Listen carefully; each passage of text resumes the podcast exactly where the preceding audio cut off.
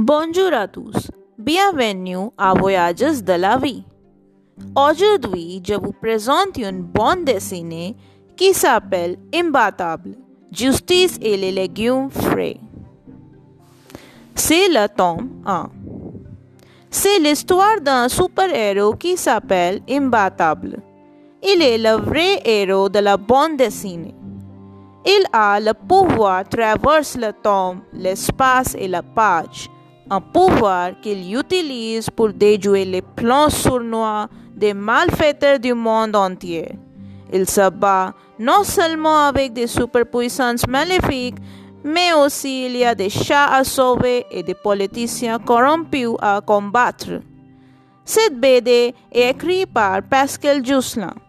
À partir de la structure quadrillée des planches de bande dessinée, Pascal Jousselin a fait un champ d'exploration narrative, un espace ludique dans lequel déplacer ses personnages en toute liberté.